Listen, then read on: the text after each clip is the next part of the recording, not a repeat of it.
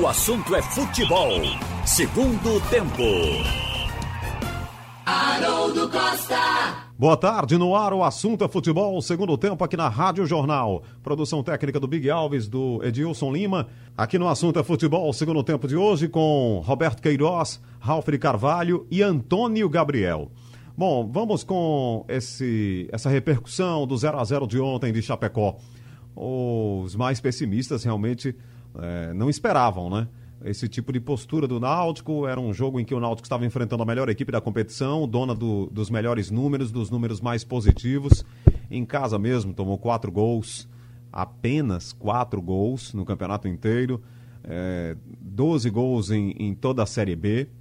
Então é um, um time realmente que, tinha, que tem o dobro de pontos com o Náutico, né? O dobro de pontos do Náutico tudo indicava que realmente o Náutico encontraria muita dificuldade. Mas aí veio esse 0 a 0 contra a Chapecoense. O, o Ralf comentou o jogo, mas eu vou começar por Roberto, que também acompanhou. E com que sensação você ficou aí do time do Náutico e desse 0 a 0 de ontem, Roberto? Oi, Haroldo, boa tarde ao torcedor. Rapaz, eu fiquei surpreso com a atuação do Náutico. Acho que foi uma atuação segura, uma atuação eficiente, uma atuação em que o time é, marcou saída de bola, se defendeu bem, atacou e jogou com calma e tranquilidade, sem se apavorar. Então acho que a atuação do Náutico ela deu a ideia de que o time pode sair ainda, tem chances claras para sair dessa zona de rebaixamento. É claro que depende de resultado dos outros, que o Figueirense tem que perder, o Paraná tem que perder, ele tem que ganhar e, pelo menos encostar aí nessa luta até o, o final da competição, vai ser um pouco sofrido. Mas eu gostei da atuação do Náutico, foi surpreendente. O Náutico poderia, inclusive, ter ganho a partida. Pelo, pelo futebol que jogou, é, pelos ataques que fez. Então, deu a esperança. Acho que renova a esperança. Não vai ser fácil, não vai ser uma coisa. Não, agora sim, está garantido como inclusive alguns jogadores fizeram, e eu acho que Hélio dos Anjos chamou a atenção. Porque quando, depois de 30 minutos do jogo, e que o Náutico estava bem na partida, os jogadores começaram a dar bola de calcanhar. Ah, que é isso? Uns três ali começaram a, a devolver, recebia e tocava de calcanhar, entendeu? Numa esnobação que nas três vezes que eu vi, os erros aconteceram. O calcanhar não funcionou proporcionou contra-ataques rápidos da equipe eh, da, da Chape. Então o pessoal tem que baixar a bola, entender que não está fora, não. Que mesmo jogando boa partida, tem que se esforçar, brigar, marcar. Não é dar cacete, não, mas marcar forte. Não, não, se, não se amedrontar com o adversário. Então foi isso que eu senti no time do Náutico. E estou com esperança que o time Alvirrubro é, trabalhe para sair da zona do rebaixamento. Acho que o Náutico, é, o clube não merece cair de novo para a terceira divisão. O time que tinha, que ocasionou isso aí, essa situação, o erro cometido no começo, é, motivou isso aí. E, o, e o, o clube reagiu, embora um pouco tarde, mas está aí nessa luta. Vamos torcer. Eu fiquei, fiquei impressionado com a atuação do Náutico, que cheio de esperança que o Timbu saia dessa zona, viu? Tá certo, Roberto. E você, Ralf, estava te ouvindo ontem na análise da partida e você falando realmente dessa personalidade do Náutico. Foi isso mesmo? Muita, muita coragem para jogar dessa forma com a Chapecoense, porque nós até imaginávamos aqui ontem, nas nossas análises, no assunto é segundo tempo, um time mais fechado, o, o chamado jogo reativo, aquelas linhas montadas lá. Mas não, a gente viu o Náutico tentando jogar, saindo para o jogo e criando possibilidades. É verdade, eu também pensei, até porque é normal se pensar que para enfrentar um time que estava a 10 jogos sem perder, já vinha de duas vitórias, querendo completar a segunda série de três nesse período de 10 jogos. Com 57 pontos, quer dizer, estabelecido na primeira posição e jogando em casa. Então, qualquer equipe seria natural jogar cautelosa no contra-ataque. Quando o Hélio dos Anjos montou o meio campo com Djavan, Haldney Jonathan e Jean Carlos, eu pensei, ele vai segurar Jonathan. Ah, porque o Jonathan tem uma característica ofensiva, em sendo um volante, ele parece mais um meia ou um ponta quando atua como atuou pela ponta direita. Então a gente imaginava esse jogo cauteloso. Então a surpresa veio é, agradável quando o Hélio dos Anjos começou marcando alto a saída de jogo da equipe da Chapecoense. Acho que aquilo ali teve uma dupla função. No campo psicológico, mostrou a Chape que era um time sem medo. Porque se o Náutico tem entrado atrás e deixasse já meio campo livre para a Chape e se defendesse com marcação baixa no seu meio campo, seguramente que a Chape ganharia o jogo. Já começaria impondo o seu futebol. Mas a Chape, ao contrário, teve dificuldade de sair jogando, porque o Náutico estava marcando a saída de bola na frente dos zagueiros. Ali, o Náutico passou essa primeira informação de que não estava temendo. Segundo, o Náutico atacou durante 8 a 10 minutos no ataque até que o time da Chape começasse a sair. O jogo equilibrou no primeiro tempo, mas o Náutico com perna jogou muito. Acho que porque o Náutico vinha jogando, impressionou. O que faltou ao Náutico? Pontaria. Porque chance teve. O time até foi criativo. Você vê que a gente pode. Eu não estou anotando como gol perdido, as duas bolas chutadas de fora da área pelo Jean Carlos, mas as duas chutadas de dentro pelo Paiva, eu considero gol perdido. A cabeçada de Dadá, que foi a queima-roupa, e que esse goleiro João Ricardo da Chapecoense teve um reflexo impressionante, mas o Náutico ainda teve o rebote e o Jonathan não aproveitou a segunda bola e perdeu. Então aí, já no primeiro tempo, o Náutico poderia ter virado ganhando o jogo. Os protagonistas, Haroldo e minha gente, para mim, foram os dois goleiros, João Ricardo e Anderson. O Anderson defendeu duas cabeçadas no ponto mais cruel para o goleiro, no L, em cima. As cabeçadas foram ali e ele mostrou que está num momento esplêndido, com elasticidade. Foi lá com a mão e tirou as duas bolas. Então foram as duas chances do time da Chape. O segundo tempo o Náutico cansou, mas segurou a Chape. Quer dizer, o comportamento foi de entrega. O Náutico já não tinha mais uma condição técnica porque lhe faltava a condição física, mas entrou ali o que é fundamental para qualquer time. Entrou a responsabilidade, o comprometimento e o coração. O time jogou com a, o coração, com a raça e conseguiu o empate mesmo na hora que o time estava cansado. A melhor demonstração foi aquela que o Dadá desabou e ficou caído com os braços abertos, parecendo o Cristo Redentor. Aí foi quando o Hélio botou o segura o jogo na partida, que foi o Jorge Henrique no lugar dele. Sabe que Jorge Henrique tem esse propósito de segurar mais a bola. Eu achei uma boa partida e surpreendeu por se tratar da Chapecoense. Muitas equipes temeriam esse encontro fora de casa. O Náutico mostrou destamor. E Hélio disse uma coisa, para concluir. O Hélio dos Anjos disse o seguinte: que prepara o time dele para não levar em conta a diferença de pontos entre o Náutico e o adversário. Ele vai jogar. É um adversário lá na frente, mas o Náutico está do lado de cá para jogar. E tem jogado. Filosofia do Hélio agrada. Ô Roberto, e ainda tinha os desfalques, hein? O Chiesa, o Vinícius, o Brian e o Ronaldo Alves, que foi desfalque também momentos antes da partida. Acabou, nós tomamos conhecimento que ele não poderia jogar, a dupla foi o Rafael Ribeiro e o Camutanga. Então superou também os desfalques, né? Exatamente. Eu confesso a você que achei a defesa melhor com Camutanga e Rafael Ribeiro. Eu tô achando o Ronaldo Alves ainda inseguro, ficou muito tempo fora, fez cirurgia, eu tenho a impressão que ele ainda não está com muita segurança. Eu achei a defesa do Náutico muito bem com, com, o, Diego, com o Rafael e, e, e Camutanga. Eles foram bem na, na, nas bolas, travando na hora certa, tirando tudo que foi que chegava lá dentro. Achei a defesa do Náutico mais segura. Acho que Camutanga e, e o Rafael formaram a melhor dupla, melhor do que com o Ronaldo. Acho que Ronaldo podia esperar um pouquinho para voltar ao time. é opinião. O treinador é Hélio dos Anjos. Então, olha, o, o Chiesa, ele, ele é um matador experiente, deu uma melhorada, realmente melhorou tecnicamente, passou uma fase aí sem, sem fazer gol, sem aparecer para o jogo, só correndo e mais nada, sem se posicionar bem. Porque o atacante tem que se posicionar, inclusive sair de marcação. O Romário dizia isso, dizia não, diz, que o atacante não pode ficar colado junto com o zagueiro.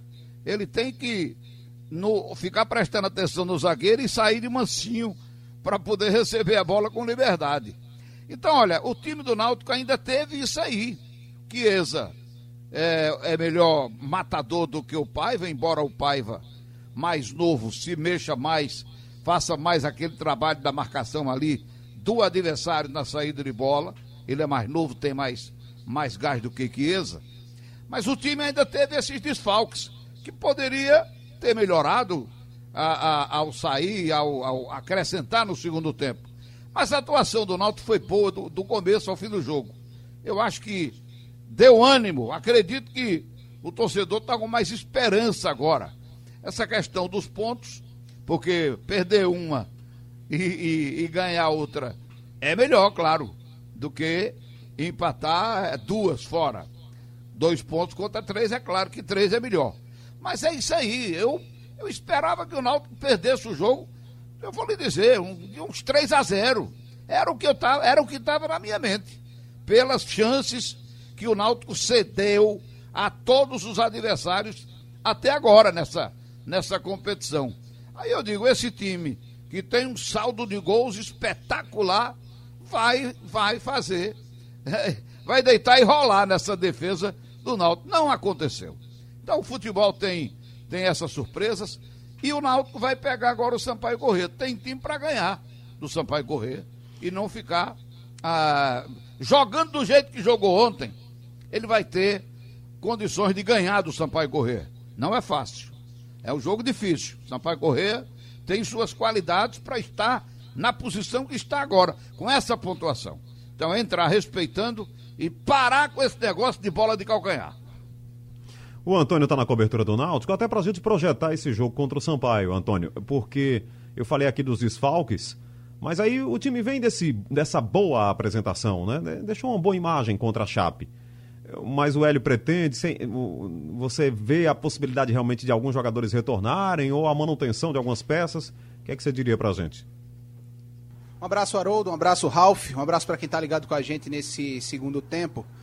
É, existe a possibilidade de mudança sim, viu, Haroldo? Até porque o Vinícius e o Brian cumpriram suspensão nesse jogo contra a Chape e ficam à disposição, né, para esse jogo de sábado contra o Sampaio. São dois jogadores que eu acho que os amigos concordam comigo, né? É, é, vinham numa boa atuação, né? Vinham consistentes, principalmente no setor ofensivo. O Vinícius chegou ainda na, na época do Gilson Kleina, é, mal chegou, já virou titular é, fazendo gol e tudo. Depois teve uma lesão grave é, na parte muscular. E o Brian, de novo, sendo reinventado, né? Porque na lateral direita ele não teve espaço durante toda a temporada. É, o L dos Anjos joga ele para o setor ofensivo, da segunda linha em diante, né? Do meio-campo em diante, é, mais uma vez, porque ele fez essa função com o Dalpozo e não deu muito certo. E agora com o Hélio, ele começa a mostrar resultado, consistência, volume de jogo. Então, é, eu acho que esses dois atletas podem voltar, devem voltar à equipe titular e são grandes adições nesse momento. Agora, sobre o jogo de ontem, que eu vi o Roberto falando agora há pouco, é, acima de tudo, ninguém esperava que o Náutico ia sair de campo na Arena Condá merecendo vencer, independente do placar. O Náutico foi melhor que a Chapecoense nos 90 minutos.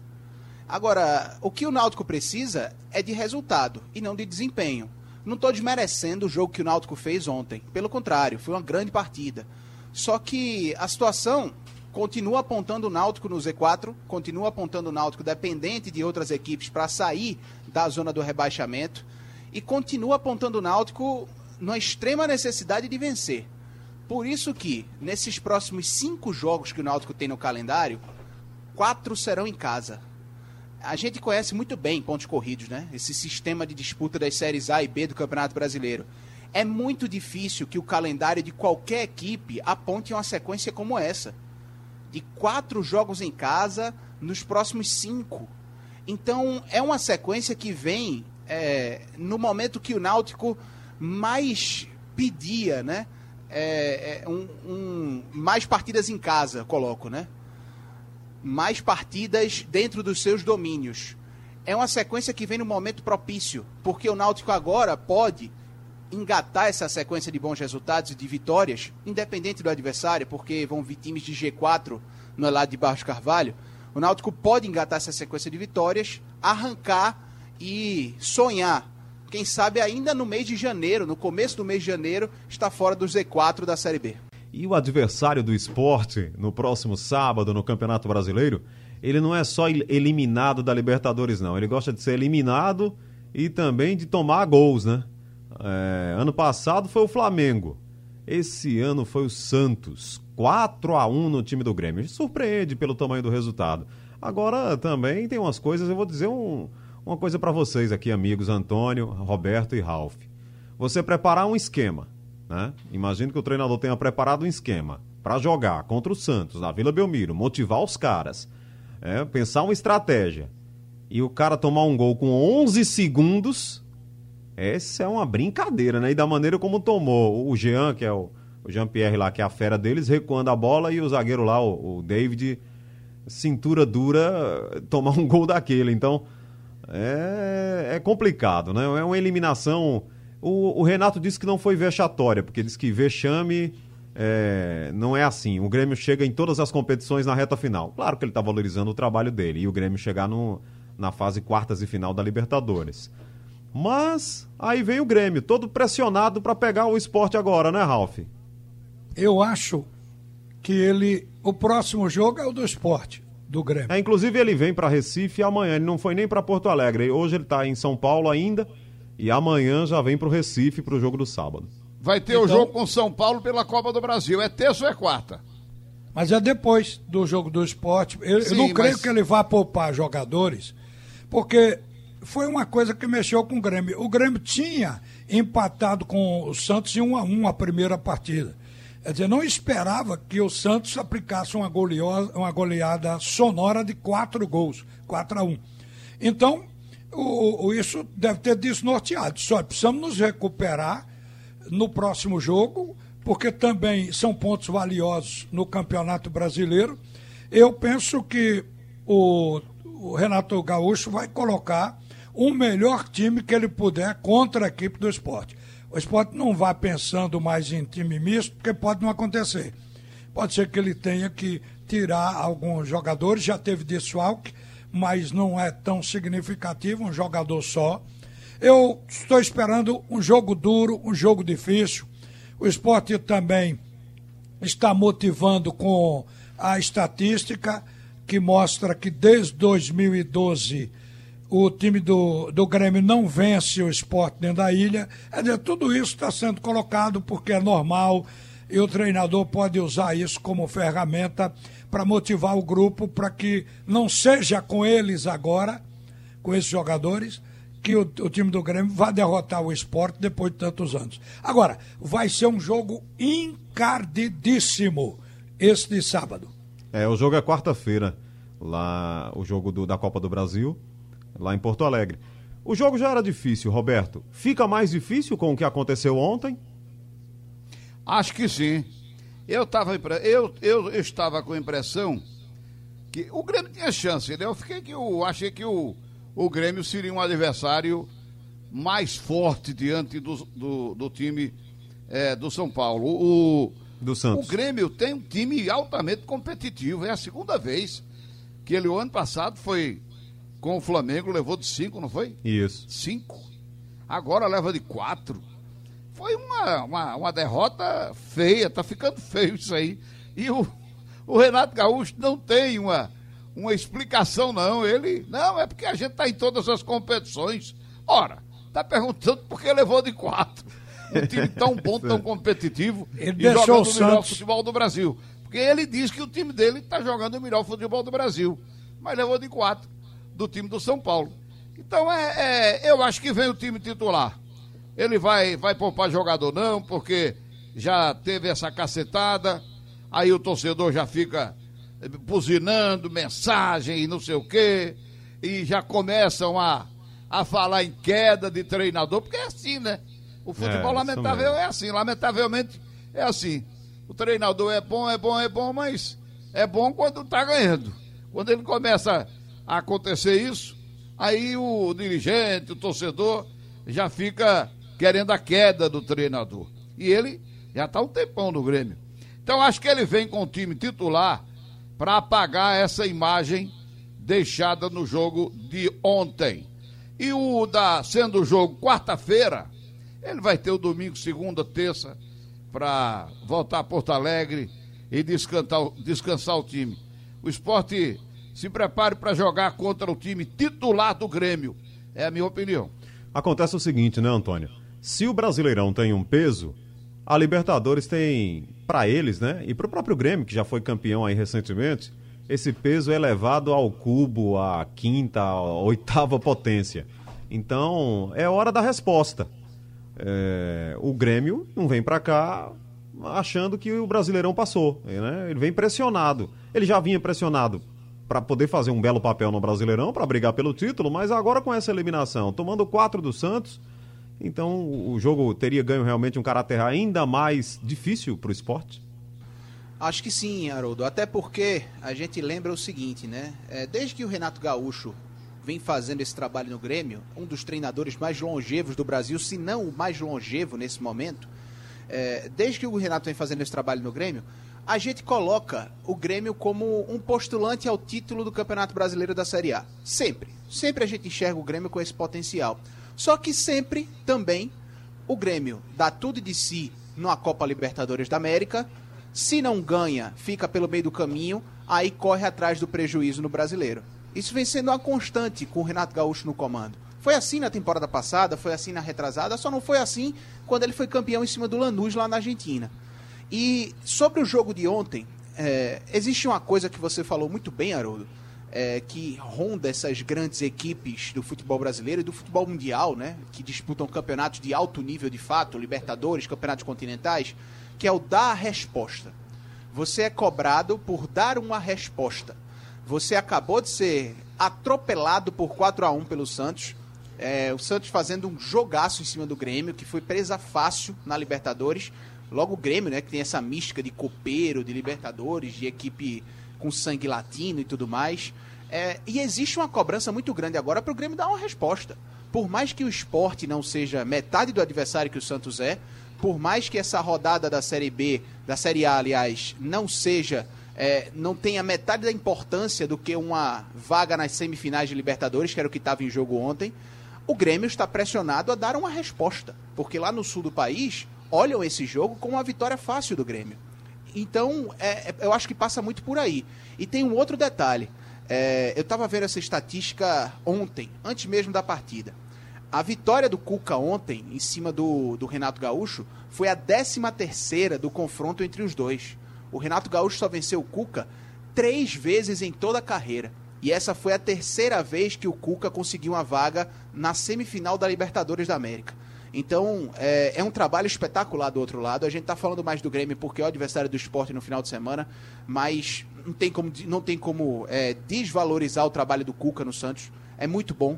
É um time cheio de meninos, cheio de garoto, que está fazendo render bastante, que tem um dos melhores jogadores do Brasil hoje, que é o Marinho. Enfim, é, é, um trabalho espetacular que o Santos vem fazendo, com merecimento, com mérito, na semifinal da Libertadores. Só para lembrar que o Grêmio é o sexto colocado hoje no Brasileiro da Primeira Divisão, ele estaria naquela fase classificatória da Libertadores, aquela pré-Libertadores, né?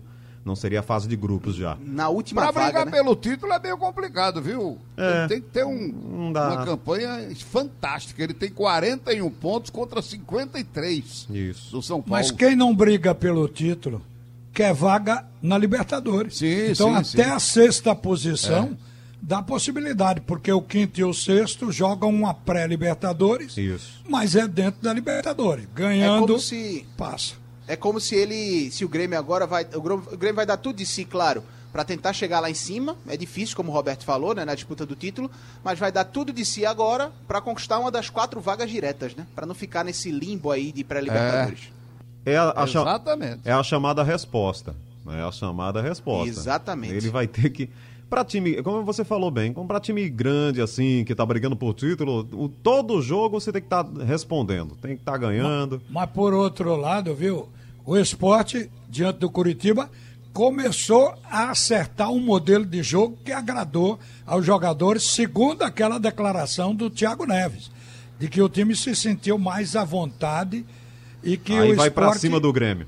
é, seguramente Esse é o vai. problema. Olha, o adversário é outro, viu, Rolf? Olha, eu Mas só vamos ver coisa, se, se o, se o jogo é o mesmo. Eu só espero que o Jair Ventura. é, ok, contra o Coritiba, por mais que o o Jair seja um cara defensivo, contra o Coritiba todo mundo olha assim, pô, tô em casa precisando da vitória, vou botar o time pra cima. Só não espero que o Jair monte aquela linha de cinco, é, como falam com o José Mourinho na Inglaterra, né? Park the bus, estacione um ônibus na frente do gol e não deixe o Grêmio fazer nada. Tem como jogar de forma mais ofensiva. Não tô dizendo pro esporte partir pra cima do Grêmio, não. Mas propor um pouquinho mais tem como. O intervale a Rapaz, gente... ninguém Oi. esperava, Oi, só Ralf. para fechar esse bloco aí. O, ninguém esperava que o Náutico fosse jogar desafiando o, o, o líder da competição É, ontem. verdade, É, mas aí eu acho que é um E jogou. contexto diferente, né, Jogou. Ralf? Ah, não é É diferente, um o outro é parâmetro treinador diferente. E pode armar É, a condição de, de, de segurar o Grêmio sem deixar de atacar. A gente tá falando de. Eu, eu discordo, assim. A gente tá falando de milhões de diferença de investimento em folha salarial, de um time que joga Libertadores da América. O, o buraco na Série A para um time como o Grêmio, para um time com o esporte, é muito maior do que na Série B de um, um- da Chapecoense pro Náutico. Eu Nós acho que é um falando de contexto diferente. conceito de jogo. É outra história, independente do Certo, potencial mas de faz parte também. Ah, eu imagino Mas que faz parte também. Ralf esteja falando de postura, né? De não ter Exatamente. medo, né? De uma coisa mais destemida. É, de não você- é, não é ser ofensivo a ponto de deixar o Grêmio sem marcação. Ou seja, o Grêmio tem que se preocupar com a gente. Não é bem assim. Mas não pode ser mais aquele time que jogou contra o Ceará. Porque depois do jogo com o Hum. Curitiba, os jogadores disseram que se sentem melhor Ô, atacando. Ralf, é isso que eu quero levantar. Aquele jogo com o Ceará tinha muito jogador machucado. O esporte estava desfalcado, Ralf. É verdade. Tinha muita gente do time titular fora do jogo. Por contusão. Eu só acho, E eu só acho o seguinte. Eu só acho o seguinte, Roberto, é que é muito mais fácil para qualquer treinador imaginar um time com a postura mais propositiva com, na Arena Condá, numa Série B contra a Chapecoense, do que em casa contra um Grêmio que vem mordido na eliminação. É, é assim, eu sei que faz parte, Ralf está discutindo plano de jogo e modelo. Só que o contexto no futebol é muito mais importante, pelo menos na minha visão, do que tática ou modelo de jogo. O contexto desse jogo e do esporte na Série A é bem diferente. Olha, o, o, o Grêmio vem mordido e vem com a gota serena, viu? Ixi. É, Antônio, Roberto, Ralf, acho que o clima no Arruda é de tranquilidade para a montagem do time para essa partida contra o Vila Nova depois de amanhã. E tem que ser assim, né? Foi só a primeira rodada do quadrangular, se bem que é muito rápido, gente. São, só faltam cinco jogos agora. Então, os próximos cinco fins de semana serão decisivos para a vida do Santa Cruz, já pensando em 2021, porque é uma saída da Série C. Agora, apesar de toda essa tranquilidade, que ela deve existir, é uma palavra importante nesse momento, acho que tem que ter o clima também de decisão. Imagino que o próprio Martelotti deva estar incutindo na cabeça do jogador o tamanho da decisão do sábado. Por quê? Porque é tudo muito rápido. Se você, se o Santa Cruz ganhar do Vila no sábado, ele está praticamente, ainda não, porque ainda faltam quatro jogos, faltarão quatro jogos. Mas deixa o Vila Nova com zero. Né? Já é uma situação muito difícil para o Vila. Duas rodadas e não pontuou. Então, praticamente está tirando um da briga. E está entrando na briga com quatro pontos. Esperando, claro, o resultado do outro jogo entre Ituano e Brusque. Então, eu acho que o clima no Arruda tem que ser de tranquilidade, mas também com esse caráter decisivo. É por aí, Antônio Gabriel. É por aí, Haroldo. Eu acho que tem que ser por aí sim. É, eu vi o Igor Moura falando aqui na Rádio Jornal durante essa semana, algo que eu concordo plenamente com ele. Se a gente for observar o quadrangular de Santa Cruz, não é mais um mata-mata, né? Dois jogos e pronto. Mas você tem ida e volta. Se você for observar que o Santa Cruz, fazendo um comparativo, vai jogar um mata-mata contra cada uma dessas equipes, dá para imaginar que o Santa empatando fora e ganhando em casa, consegue uma vaga tranquilamente. Assim como seria, por exemplo, uma decisão de 180 minutos. Então, o jogo contra o Brusque, partindo desse pensamento, foi um bom resultado para o Santa. Fora de casa, contra um adversário difícil. Agora, os jogos no Arruda, o Santa Cruz tem que fazer valer o mando. E tem que fazer valer de ser uma das equipes de maior qualidade na Série C nesse momento. É, eu vejo que esse jogo contra o Vila é fundamental, como você falou. Pode tirar a tranquilidade do Santa Cruz se um resultado muito ruim aparecer como uma derrota. Pode tirar a tranquilidade do Santa, com certeza. Mas é um adversário que vem num momento extremamente turbulento, né? O Márcio Fernandes acabou de chegar, o Bolívar foi demitido. É uma decisão muito questionável, né, da diretoria do Vila. É, muitas decisões questionáveis no Vila Nova nos últimos anos, na verdade. Mas é uma decisão extremamente questionável da diretoria do Vila, a demissão do Bolívar numa, nessa altura do campeonato, né? A chegada do Márcio Fernandes, é verdade que é, todo treinador quando chega no, nos primeiros jogos, os jogadores é, rendem, né? Acabam tendo aquele choque de realidade e, e, rendem um pouco mais em campo. Santa Cruz tem que ficar de olho nisso. Mas é uma equipe muito estruturada para vencer esse jogo contra o Vila. Conhece muito bem o adversário, venceu o Vila Nova no Arruda já nessa Série C tem todas as condições, tem toda a tranquilidade para vencer de novo, Haroldo. Ralf, é... a gente estava falando de postura no bloco anterior. Do Santa Cruz não se espera outra coisa, né? Que não seja atacar desde o primeiro minuto, tomar iniciativa de jogo, mostrar que é o um mandante, apesar de que na com essa pandemia você tem estádios vazios, mas é arruda. O que é que você espera aí dessa, da, da postura do, de Marcelo Martelotti, Ralf? Marcelo Martelotti gosta de jogar no 4-3-3. E às vezes ele usa um meia, o Didira, o Chiquinho, puxando para uma das pontas, mas o esquema é, é esse aí. E por, por, é, é, por origem, já é um esquema de caráter ofensivo. Quer dizer, o Santa Cruz vai propor o jogo e tentar se impor jogando no Arruda. Agora, você falou antes em tranquilidade. Eu confio na experiência do Marcelo Martelotti para encontrar esse ambiente. Marcelo Martelotti viveu uma fase como essa em 2015, porque foi ele quem comandou o time naquela subida para a Série A, saindo da Série B para a Série A. É tanto que ele pediu hotel para concentrar o grupo, porque ele sabe que houve, eh, depois da classificação do Santa Cruz, um desligamento, então ele quer retomar o foco.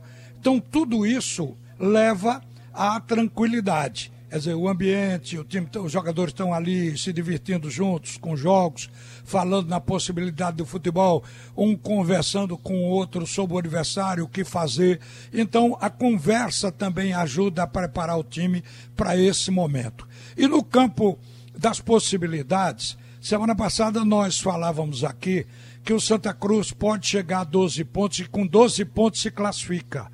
Até porque é, no limite de pontos ninguém chega, dificilmente, e no momento só um venceu a primeira, se vencer as outras cinco, chegará com 18 pontos, que é o Ituano, que eu não acredito. Então Santa Cruz vai trabalhar para ter 18, 12 pontos e aí segura o resto. O Santa precisa para isso exatamente ganhar os três jogos em casa, que vai ter agora com todos eles, né? Inclusive vai jogar de novo com o Brusque e dessa vez é em casa. E aí entra na matemática de ganhar as três em casa e as três fora. Já ganha, ou melhor, empatar as três fora. Já empatou uma, faltam dois empates fora de casa. Mas faltam também três vitórias dentro de casa. Essa matemática, ela é infalível para classificação. Eu creio que o Marcelo Martelotti está trabalhando em cima disso. Que outro dia ele falou: precisamos chegar a 10 pontos. Eu já vou além, precisamos chegar a 12 pontos, porque aí fica numa situação confortável. Agora, Roberto, a gente já sabia, né? Vamos, vamos, vamos ser bem honestos aqui com quem nos acompanha. Que quadrangular, seis jogos apenas, tudo isso teria uma carga de dramaticidade. Você tem que entrar para ganhar jogo, não pode ficar esperando o tempo passar. Então, no Arruda, sábado, não se espera outra coisa do Santa Cruz, né? Com certeza. Mas o risco que corre o pau, corre o machado. O adversário também está nessa. O adversário também tá pensando da mesma maneira. Vai ter que sair pro jogo também, né? É, exatamente. É. Vai ficar lá Fica atrás. só lá É. atrás, ele pode ficar tentando empatar, tentando empatar. Agora, levando um gol, vai se abrir. Vai para cima, vai sair. Não é se abrir, vai sair. Então é assim que funciona. Ah, saindo, ele vai deixar brecha para contra-ataque. Então o Santa tem que se preparar. Eu, eu não, não vejo por que é, ficaram algumas pessoas nervosas, porque o time empatou fora de casa. Esse time do Brusque fez uma campanha muito boa, depois teve uma queda porque os jogadores foram acometidos pela Covid. Então esse foi o problema do Brusque, que está classificado e jogou uma, uma. A primeira fase do, do Brusque, a primeira fase da primeira fase, a metade da primeira fase, o time, o time jogou uma- aquele futebol de primeiro lugar e ficou lá em cima. Atropelou, né? Exato. Aí depois veio a queda. E a gente ficou aqui sem saber por que levou 8 a 1. Então, o que foi que aconteceu? Teve problema de, de Covid e na certa não tem reservas à altura. Então, não, não, não é uma coisa preocupante esse empate fora de casa, não. O Santa Cruz já conhece o Vila Nova. Jogou lá, perdeu e jogou aqui e ganhou. Então o jogo é aqui, já conhece o, o time, é só ver o, o- um repeteco aí dos jogos, o jogo de lá e principalmente o jogo daqui. E aí eu acredito que o tricolor tem condição de ganhar dentro de casa. Agora, é como o Ralf está dizendo: tem três jogos em casa para ganhar. E se fizer empates fora, e podendo até perder um, eu não sei, é preciso ver também o resultado dos outros. Quem está na, na ponta da faca é o Vila Nova, É, que perdeu a primeira. Foi em casa, não foi? isso mesmo, em Goiânia. Pois é, perdeu em Goiânia. Esse aí é que deve estar nervoso. É. Perdendo mais uma, ele vai ter complicações para recuperar. Valeu, Tem- Roberto. Só Valeu. mais uma coisa, Haroldo. Oi, tô em cima da É, não hora. preci- O Santa Cruz não precisa colocar à prova essa tranquilidade que a gente vem falando, né? Não tem necessidade. Valeu, Antônio, Roberto, Ralf. Sugestão ou comentário sobre o programa que você acaba de ouvir, envie para o e-mail ouvinte@radiojornal.com.br ou para o endereço Rua do Lima 250, Santo Amaro, Recife, Pernambuco.